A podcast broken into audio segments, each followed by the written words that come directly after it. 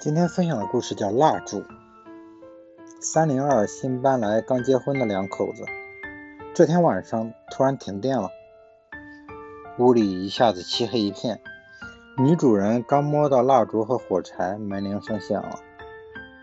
女主人打开门，一个小男孩站在门外，仰着脸问她：“阿姨，你家有蜡烛吗？”啊，刚搬来第一天，邻家就支使孩子来借东西。今天借给他家蜡烛，说不定以后什么都找上门来。